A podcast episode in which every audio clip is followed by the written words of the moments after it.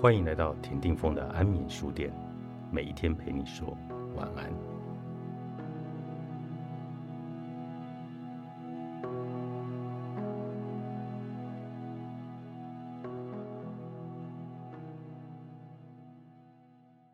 安眠书店今天访问到的是地产秘密课，从一户三百万到二十一豪宅，地产秘密课敏婷和 Sam 每天一步一脚印跑遍全台湾，就是要提供给更多人买房的知识和资讯。通常，大部分建商在经过华丽的行销包装下，我们都不会知道买到的究竟是不是地雷物。今天安眠书店请来的这本好书是《地产秘密课》，Tim 和 Sam。你们当时怎么会想到要转行研究台湾地产，成为专业的权威写手？这个其实要先讲到我们的大学时期。其实我跟 Tim 是大学时候的学姐跟学妹，所以我们其实认识已经蛮久的。那我们那个时候其实读的呢，就是传播学系。那毕业以后就顺理成章的进入了报社。那进入报社以后，其实一开始也是。很期待说会被跑派去跑，比如说娱乐啊，或者是时尚啊，结果没想到就被抓去跑了房地产。那一开始其实也是还蛮错愕的，后来才发现，哎，其实房地产才是每个人一生当中会买的最贵的东西，所以慢慢跑着跑着就也跑出了兴趣来。嗯，像我自己，其实我觉得一开始其实接触房地产，会觉得它是一个很生硬，就是很坚硬的一个产业。但是后来，其实我们自己跑了这么多的建案，真的发觉其实，嗯，还蛮有趣的。因为房地产其实它是一个人的产业，对，那人的产业其实就是跟人与人接触，然后。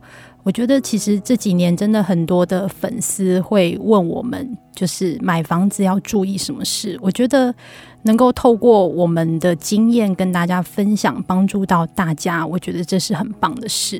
那加上我自己，其实一直很希望可以拥有自己的房子，因为小时候就是跟着爸爸妈妈就是搬家，我们大概搬了十几次吧，所以。我这一生其实非常痛恨的就是搬家，然后后来就是因为接触了房地产，然后有了观念，所以我在我大学的时候之后进入报社工作，我就拟定了一个计划，就是我想要拥有我自己的房子，就是那个梦想是，就是让我觉得不管。我要怎么样？我一定要努力的工作，然后即便熬夜，然后上班啊，然后下班就是努力的接案，就是一定要买到自己的房子。所以我自己很努力，很开心。其实也在我二十六岁买下了我人生的第一间房，然后我在三十三岁的时候我就买了人生的第二间房。那第二间房就是买给我爸爸妈妈住。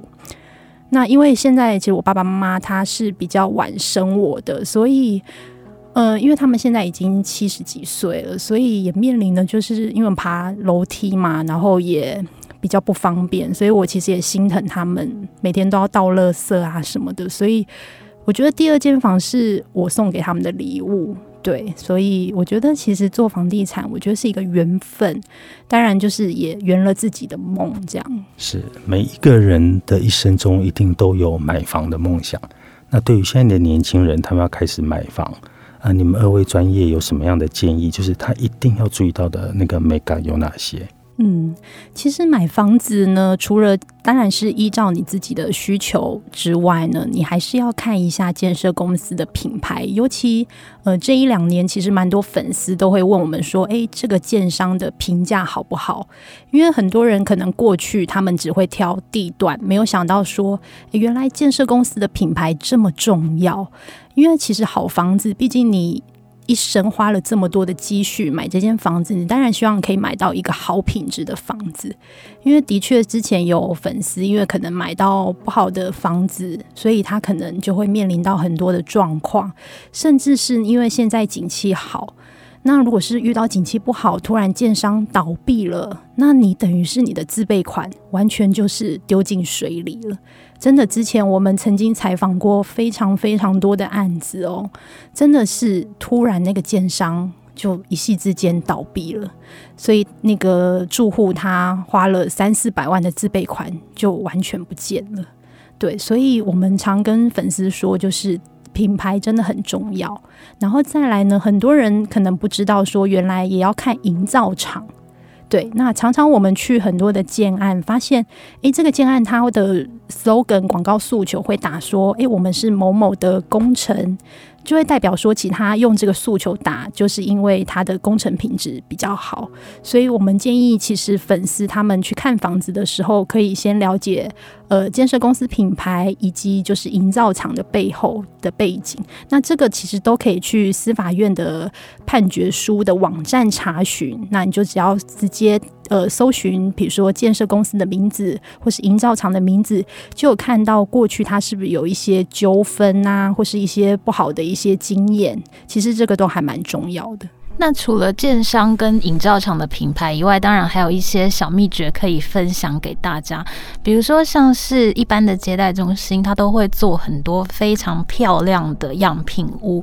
那这些样品屋，它其实就是营造一个非常梦幻的一个氛围，让你去想象说，当你住在里面会是一个什么样的感觉。但是，其实有很多的样品屋，它就是所谓的魔法样品屋，它会在空间上做了很多魔幻的呈现。比如说，它的这个衣柜的宽度呢，你其实根本放不下一件衣服。那我们之前也曾经有看过那种样品屋，它所有的家具都是。定制的尺寸为什么要定制尺寸呢？因为大家都知道说，现在有很多的平数，它的规划比较小嘛。但是呢，它的家具如果你以实际的尺寸放进去的话，就会显得这个空间非常的小。所以有一些接待中心，它就会去特别定制。哈比人尺寸的家具，它比一般尺寸的家具还要再小一点，所以当你站进去的时候，你会觉得乍看好像五脏俱全，但是其实这些尺寸，当你实际要使用的时候，根本就是不堪用的。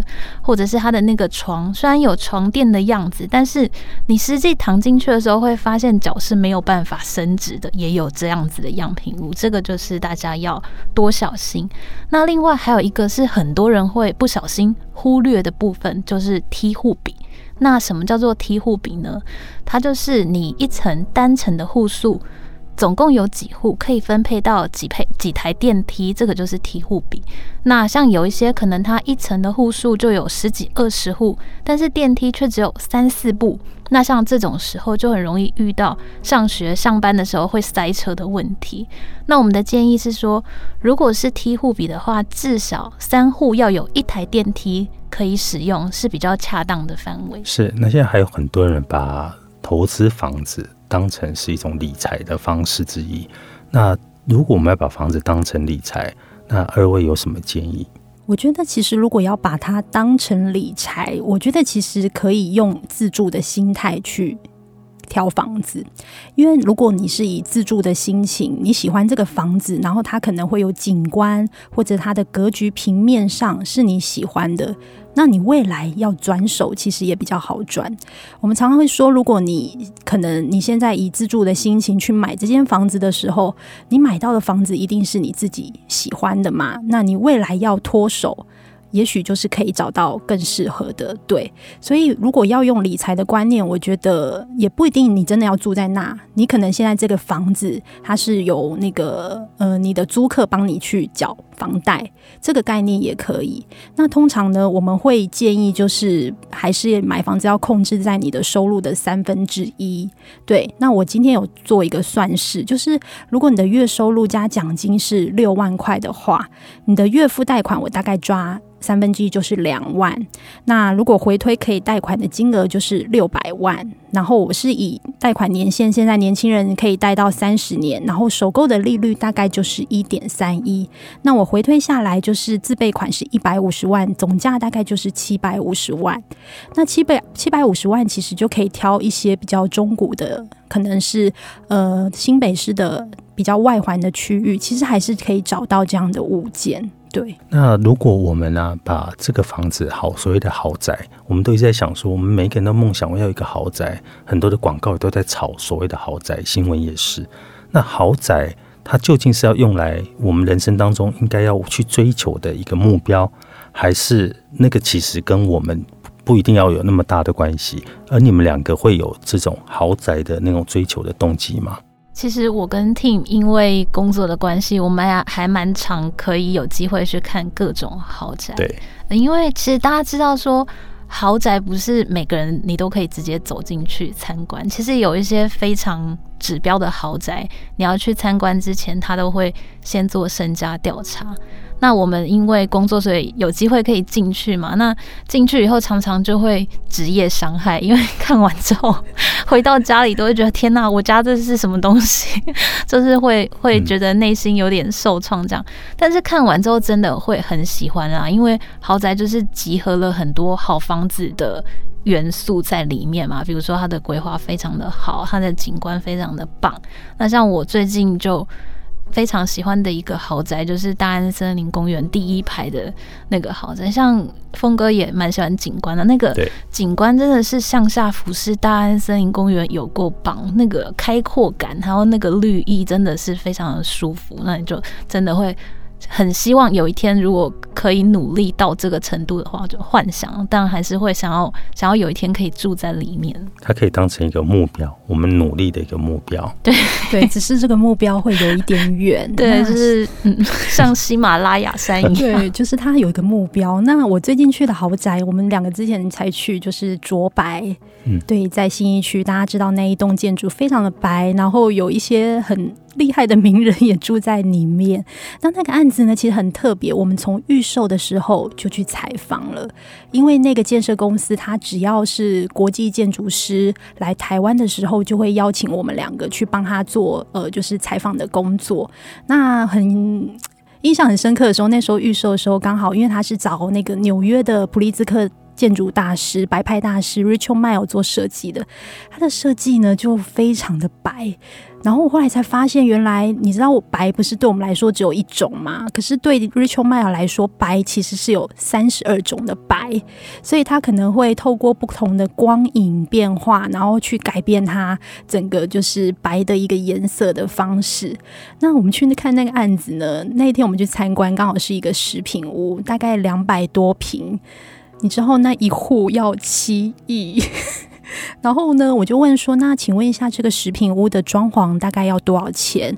他说，嗯，这个装潢大概要快一亿。然后我们就吓傻了，就觉得天哪，到底是什么样的人会住在里面？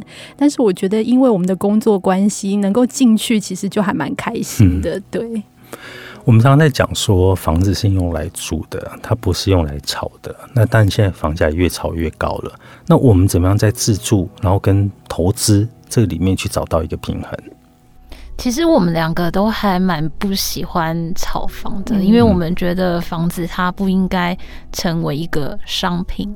那房子应该就是要拿来住的，但是当然看到这些投资乱象，我们也会觉得说，其实这对某些人来说是很不公平的。比如说，他没有获得这些资讯的人，或者是没有管道的人，其实这不是一个很健康的现象。所以我们觉得应该是说，行有余力的话，我们是蛮鼓励大家可以买一间就是自己的房子，因为我们两个都是自己亲身经历过这个阶段，觉得说，哎，你凭着自己的努力，然后买下一间房子，其实会让自己的生活很有安定感。像听刚刚就有提到说，他是因为从小一直。搬家，所以他不喜欢一直搬家的这种感觉。那我因为我是北漂嘛，我就是台南人，然后到台北工作，我是不喜欢一直帮房东缴房贷的感觉，所以就觉得说啊，一定要买一间自己的房子。那当然，如果你行有余力的话，还想要再做一些呃防御型的资产，或者是做一些投资，这当然也是可以。但是就是不要去做那种短期的炒作，因为这样对市场来说会比较健康。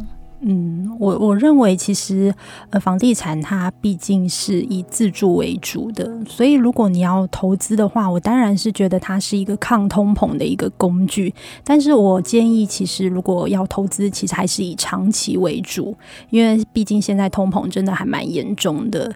那当然不希望就是有人买红单去炒作，然后一瓶涨个几万几天就涨个几成。其实我对于这个市场是非常不健康的。有时候常常会。跟 Sen 就是开玩笑说，其实我觉得台南人还蛮可怜的，因为台南人这几年其实房价涨很多，就是很多外地的都去他们那边炒房，然后当地人其实就有抱怨说，你们不要再来了，房价好贵，我们当地人怎么买得起？对，所以我觉得其实房地产它毕竟真的是拿来住的，不是拿来炒的，这个观念是非常重要的。是所有的买房卖房的专业的知识跟经验，都在地产好学生 Podcast，大家呢可以去搜寻一下，然后上面每一集呢都有非常专业的知识的提供。谢谢 Tim，谢谢 Sam，谢谢峰哥，谢谢。